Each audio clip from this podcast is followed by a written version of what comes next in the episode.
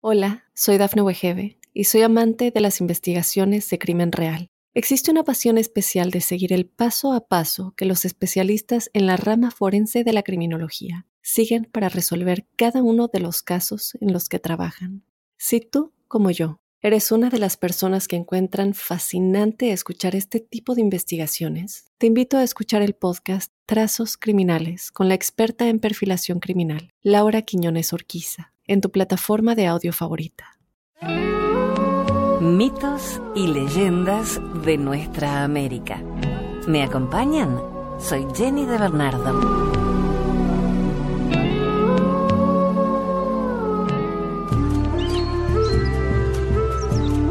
Comenzamos nuestro encuentro de hoy con la leyenda de El Yaguareté U. Yaguareté, tigre, U, negro.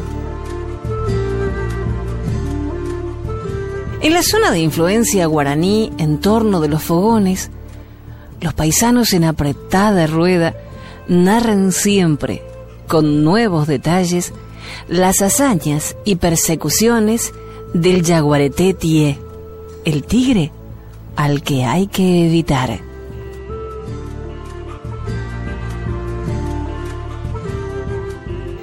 Vivía en las orillas del río Gualeguay un hombre muy bueno y trabajador. Pero un día, unos bandidos lo asaltaron para robarle y lo asesinaron cobardemente. El buen hombre murió de espaldas, con los ojos bien abiertos, señal que se vengaría de sus asesinos. Y así fue en efecto. Poco tiempo después, de entre los pajonales del estero, salió un enorme tigre negro que se lanzó sobre uno de los criminales y lo mató de un zarpazo, sin herir a ninguno de los que le acompañaban. Más tarde, aconteció lo mismo con otro de ellos, y luego otro. Donde quiera que uno de los asesinos se presentaba, aparecía el tigre. Elegía sin titubeos al culpable y lo ultimaba. Todos los criminales cayeron así bajo la garra implacable del jaguarete U. Y desde entonces no se tiene memoria que el tigre haya atacado a alguien más. Aquel tigre no es otro que el paisano bueno, convertido en fiera por quién sabe qué poderosas influencias para vengar a sus asesinos. Aún hoy, el tigre negro vaga por los pajonales. Y si bien es cierto que no ataca a nadie, pues ya cumplió su misión, todos le temen por su origen sobrenatural, esperando que algún día desaparezca de los esteros para tranquilidad de los moradores que viven pendientes del espejismo de aquel prodigioso acontecimiento.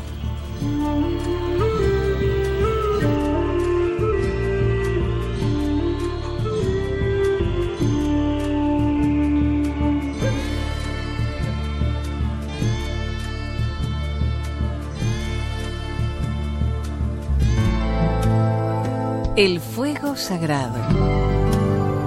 En la antiquísima cosmogonía tehuelche, se cuenta que el que siempre existió vivía rodeado por densas y oscuras neblinas, allí donde se juntan el cielo y el mar. Hasta que un día, pensando en su terrible soledad, lloró y lloró por un tiempo incontable. Y así, sus lágrimas formaron a Arrock, el mar primitivo. El eterno coach, al advertirlo, dejó de llorar y suspiró. Y su suspiro fue el principio del viento. Entonces Coach quiso contemplar la creación. Se alejó en el espacio, alzó su mano y de ella brotó una enorme chispa luminosa que rasgó las tinieblas.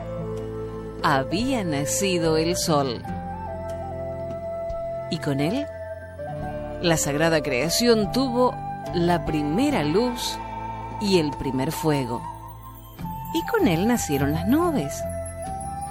Y los tres elementos del espacio armonizaron entonces sus fuerzas para admirar y proteger a la Tierra de la vida perecedera que Koosh había hecho surgir de las aguas primeras. Andando el tiempo, el Al, el héroe Dios, el nacido de la nube cautiva y el cruel gigante Nostex, creó a los Chonex, hombres de la raza tehuelche, en las tierras del Chaltén y fue su organizador, protector y guía y entre otras muchas cosas, como el viera que sus criaturas tenían frío y oscuridad cuando el sol no estaba en el cielo, les enseñó a hacer fuego, el mismo que les permitiera vencer a la nieve y al frío en las laderas del Chaltén, el que brota cuando golpean ciertas piedras. Dicen que a partir de entonces los tehuelches ya no temieron a la oscuridad ni a las heladas, porque eran dueños del secreto del fuego. Y el fuego era sagrado para ellos, porque se los había dado su Padre Creador. Este es un hermoso mito del ciclo de Elal, el progenitor de los tehuelches. Claro que las otras razas del cono sur de América han explicado a su modo el origen del fuego el preciado elemento que aseguró la vida de las culturas aborígenes patagonienses.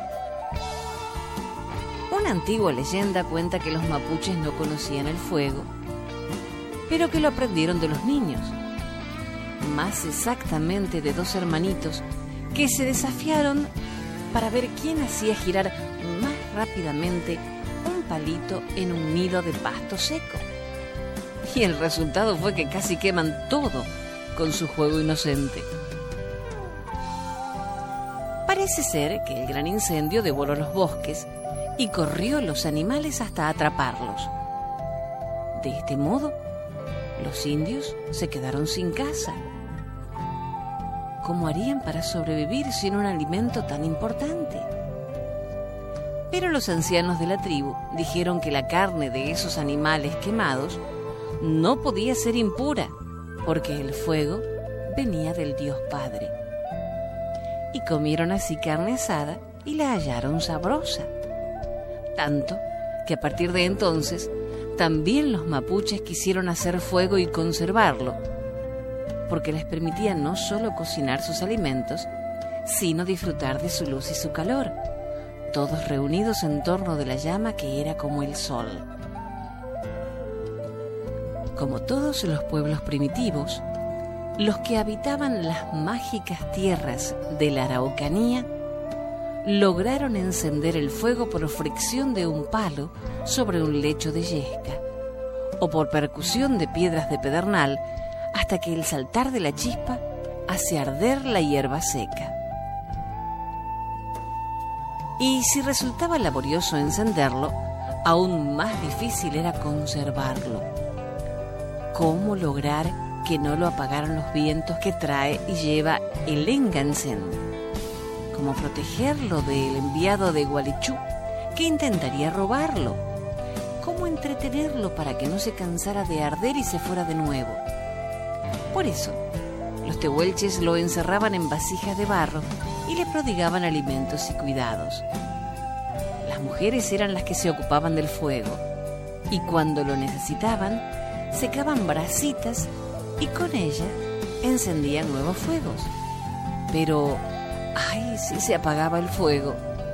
Muchos relatos cuentan de los terribles castigos para la mujer que se dormía o se olvidaba. Es que fueron tiempos muy duros y los hombres no podían permitirse perder el sagrado tesoro. Porque era un don de Dios. El fuego volvía a Dios a través de ceremonias donde ofrendaban al Supremo.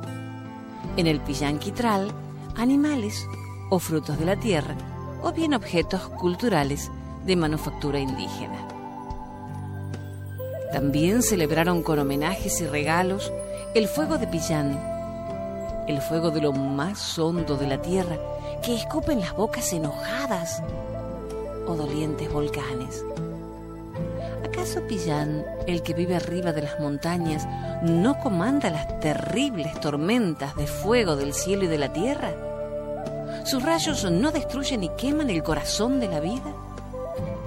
Por eso lo respetan y veneran, para que no se enoje y traiga el fuego que devora. Y sacralizaron el cherufe, el fuego celeste de los aerolitos que caen y que misteriosamente se vuelven piedra colorada y ya nunca más arden. Aunque, ¿qué habrá pasado con el fuego? ¿Estará solo dormido? ¿O se habrá ido con los innombrables al más allá? Y hasta honran mudamente a los fuegos fríos de las lejanas estrellas porque los viejos de los loncos dicen que allí viven los espíritus de los antepasados, las almas de los que se fueron y desde arriba contemplan a sus parientes con el permiso de Elal. En la creencia aborigen del sur de América viven desde hace incontables lunas entidades mágicas en relación con fuegos malditos como los de Anchimayén Araucano, el duende enano que sirve a los brujos del diablo, el que roba para el daño, el que ciega con su presencia, porque la luz en la que se transforma es maligna. Cuando su radiación brillante y fugaz aparece en los campos o en las montañas o en las ramas de los árboles o en los techos de las rucas, el indio tiembla porque significa la muerte para alguien. ¿A quién se llevará esta vez la luz mala? Dicen en voz baja que los anchimayenes son criaturas que los brujos alimentan con la mítica leche, sangre y miel. Y para quien posea uno, multiplicará su hacienda y tendrá protegidos sus ganados. Hay quien paga mucho al brujo para tener un niño en Chimayén. Y también quien lo roba. Y hasta quien lo seduce para sus propios huertos, observando bien cuál es el alimento que le gusta y poniéndolo a su alcance en abundancia en determinados lugares del campo.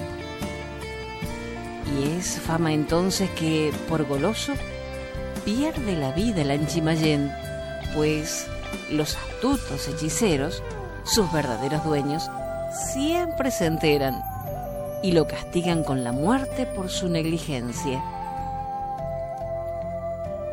Claro que la memoria de los mapuches siempre ha tenido un lugar para el ideal luminoso de la mítica Antú Malguén. Es la joven y bella amada de Antú, el sol, la que parece flotar delicada y frágil junto al estante de las totoras, allá en la cumbre del Domullo. Dicen que canta melodías que son como suspiros de la brisa, mientras peina sus largos cabellos rubios con un peine de oro reluciente. ¿Por qué a veces su canto es un lamento y otras una risa feliz? Nadie lo sabe, pero la fina voz que parece agua y que parece viento rueda ladera abajo por la roca del divino volcán. Solo unos pocos osados que burlaron al toro y al potro del domullo han logrado ver a Antumalguén en la cima sagrada. Para unos, huye disuelta en llama de cherufe al sentirse sorprendida. Para otros, se sumerge veloz en las aguas porque es la sirena Coñí Lafken, hija del lago pero ni unos ni otros podido olvidar el hechizo fascinador de la doncella de oro luz. Tal vez se deba a que Antú Alguén se funde en el fuego de la creación, el sol. Por eso, mientras viva en el gran volcán andino y peine sus fantásticos cabellos, los fuegos de las tribus milenarias no se apagarán y los viejos continuarán contando y recordando su historia y las historias de todos los mitos nacidos al calor de la llama que un día les regalara el alma.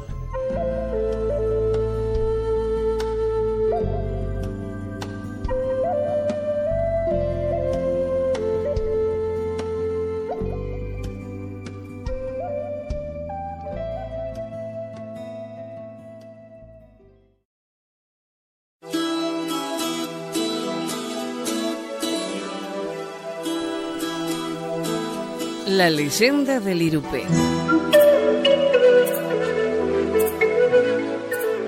Esta hermosa leyenda guaraní viene de los vocablos i, que significa agua, ru, que significa el que trae, y pe, plato, o sea, plato que lleva el agua.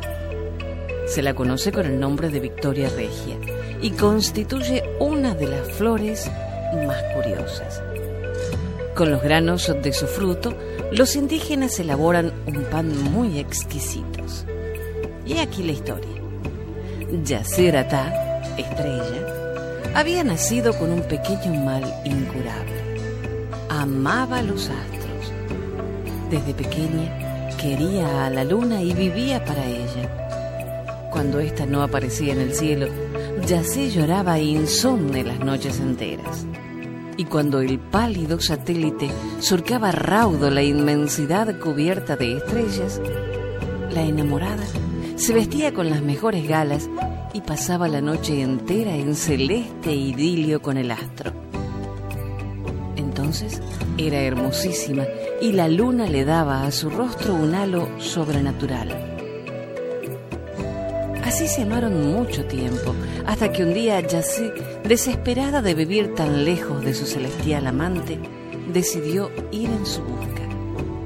Subió a uno de los árboles más altos y desde él tendió los brazos para que el astro la recogiera.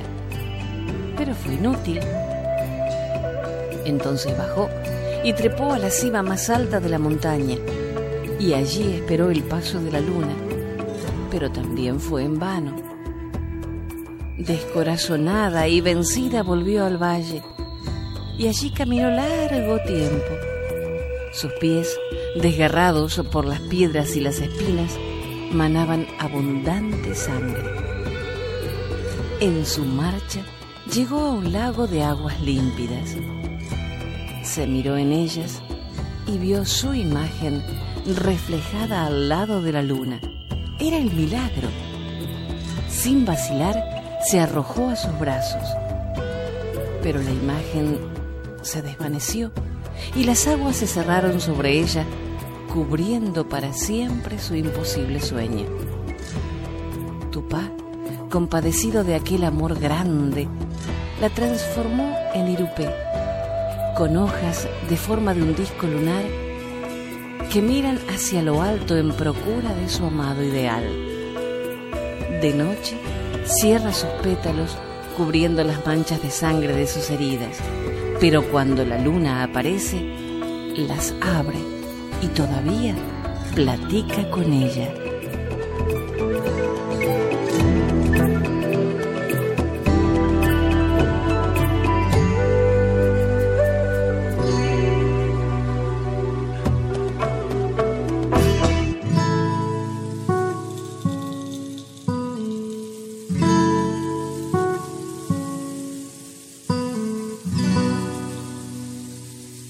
Antecedente más conocido de la leyenda de La Llorona tiene sus raíces en la mitología azteca.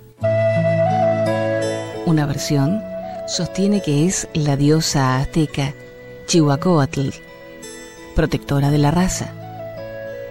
Cuentan que antes de la conquista española, una figura femenina vestida de blanco comenzó a aparecer regularmente sobre las aguas del lago Texcoco y a vagar por las colinas, aterrorizando a los habitantes del gran Tenochtitlán.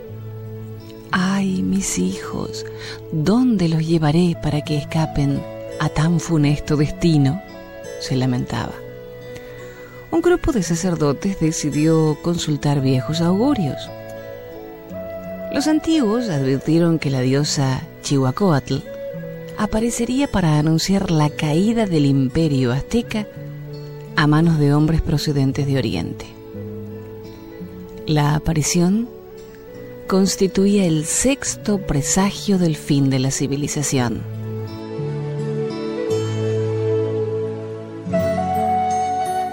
Con la llegada de los españoles al continente americano, y una vez consumada la conquista de Tenochtitlán, sede del imperio azteca, años más tarde y después de que murió Doña Marina, mejor conocida como la Malinche, joven azteca que se convirtió en amante del conquistador español Hernán Cortés, se decía que esta era la Llorona, la que venía a penar del otro mundo por haber traicionado a los indios de su raza, ayudando a los extranjeros para que los sometieran. Esta leyenda se extendió a otros lugares del país y del continente, manifestándose de diversas maneras.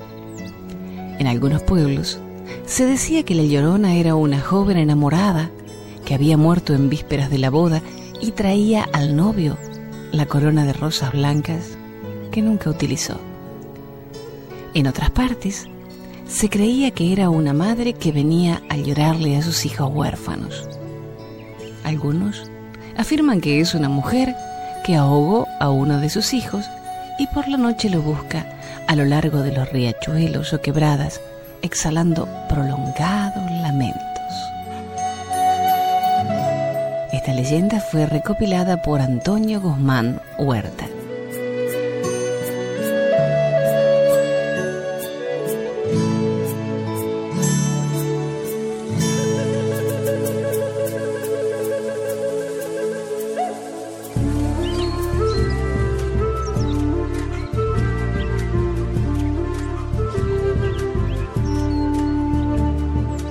No podía faltar en este nuestro encuentro la leyenda de la planta americana por excelencia, el maíz, abatí. Ha sido considerado siempre por los indígenas como una bendición del cielo. Esta leyenda fue extraída del libro Leyendas Americanas del año 1951, cuyo autor es don Lázaro Fleury. Fue en aquellos tiempos cruciales en los que no se sabe si es posible sobrevivir o perecer. Todo parecía indicar que ocurriría esto último, pues durante largos meses no asomaba una nube en la comba celeste. Los ríos se secaban, se marchitaban los árboles, los animales morían de sed. Tolvaneras irresistibles barrían los campos desolados. El pueblo, paciente al principio, desesperaba, enloquecía. Todas las rogativas habían resultado estériles. Entonces el Orobichá, jefe de la tribu, en una sostenida cábala con los genios del cielo, develó el secreto. Tupá está enojado con sus hijos y por eso los castiga con el hambre, la sed y la muerte si no vuelven los ojos a él. El pueblo entero se arrepintió y cayó de rodillas, jurando amor y respeto a sus leyes. Pero el continuó. Eso no basta. Para aplacar la ira de Tupá es necesario sacrificar la vida de uno de sus hijos. Entonces, entre los circundantes, salió un guerrero joven y apuesto que exclamó con firmeza, yo me ofrezco al sacrificio. Lloraron los suyos y lloró el pueblo de emoción y dolor, pero el joven mantuvo su decisión inquebrantable. El urubichá dolorido no tuvo otro recurso que aceptar el sacrificio de aquel joven, cuya vida podía ser tan útil. Caminaron hasta un sitio despoblado de árboles, cavaron una fosa y en ella tomó el joven su voluntaria sepultura. La tierra, fuertemente apisonada, lo cubrió totalmente, dejando solo fuera la nariz del infortunado. A los pocos instantes asomó una tormenta en el horizonte que vertiginosamente descendió sobre la selva. El viento y los relámpagos sembraron el pánico entre los hombres. Luego comenzó a llover. Una lluvia abundante, dulce, que duró toda la noche. El milagro se había cumplido. Al día siguiente, la tribu se dirigió al lugar del sacrificio para testimoniar su gratitud. Pero en el mismo lugar donde el día antes asomara la nariz, había brotado una planta de largas hojas verdes, entre las que asomaban espigas con granos de oro. Era el maíz y le llamaron abatí, que quiere decir nariz de indio.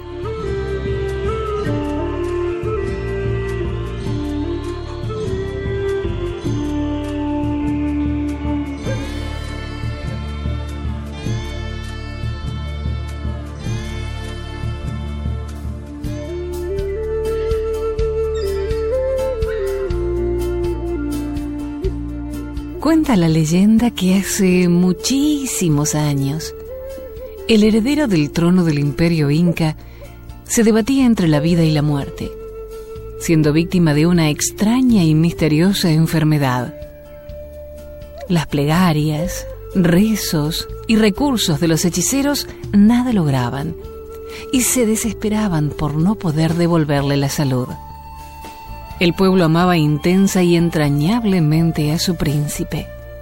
Invocaba a sus dioses y realizaba sacrificios en su honor. Fueron convocados los más grandes sabios del reino, quienes afirmaron que sólo podría sanarlo el maravilloso poder del agua de una vertiente ubicada en una lejana comarca. Los habitantes partieron en numerosas caravanas, vencieron infinidad de dificultades, marcharon durante meses en que veían agotadas sus fuerzas y un día se detuvieron ante una profunda quebrada en cuyo fondo corrían las aguas de un río tempestuoso. En el lado opuesto estaba el codiciado manantial, pero ¿Cómo hacer para llegar a ese inaccesible lugar? Meditaron durante mucho tiempo, tratando de buscar una forma de arribar hasta las milagrosas aguas, pero todo fue en vano. Cuando ya la desesperación los dominaba, aconteció un hecho extraordinario. De pronto, se oscureció el cielo. Tembló el piso granítico y vieron caer desde las altas cimas enormes moles de piedra que producían un estrépito aterrador. Pasado el estruendo y más calmados los ánimos, los indígenas divisaron asombrados un puente que les permitía llegar sin dificultades hasta la fuente maravillosa transportaron hacia ella al príncipe, quien bebió de sus aguas y muy pronto recuperó la salud. La omnipotencia del dios Inti, el sol, y de Mamaquilla, la luna, habían realizado el milagro. Así surgió, según la leyenda, ese arco monumental de piedra que recibió el nombre de Puente del Inca que se levanta custodiado por el Aconcagua, rodeado por la imponente belleza de los Andes.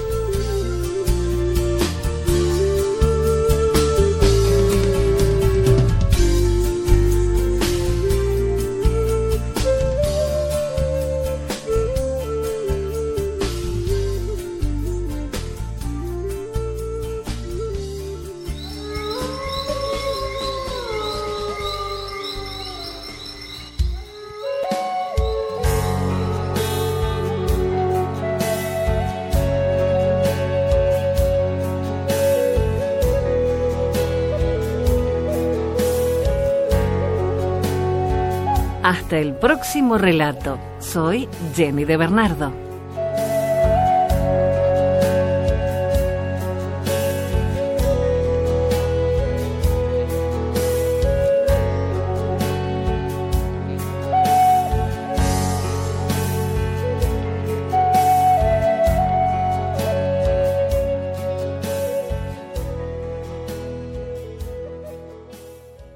Hola, soy Dafne Wegebe y soy amante de las investigaciones de crimen real. Existe una pasión especial de seguir el paso a paso que los especialistas en la rama forense de la criminología siguen para resolver cada uno de los casos en los que trabajan.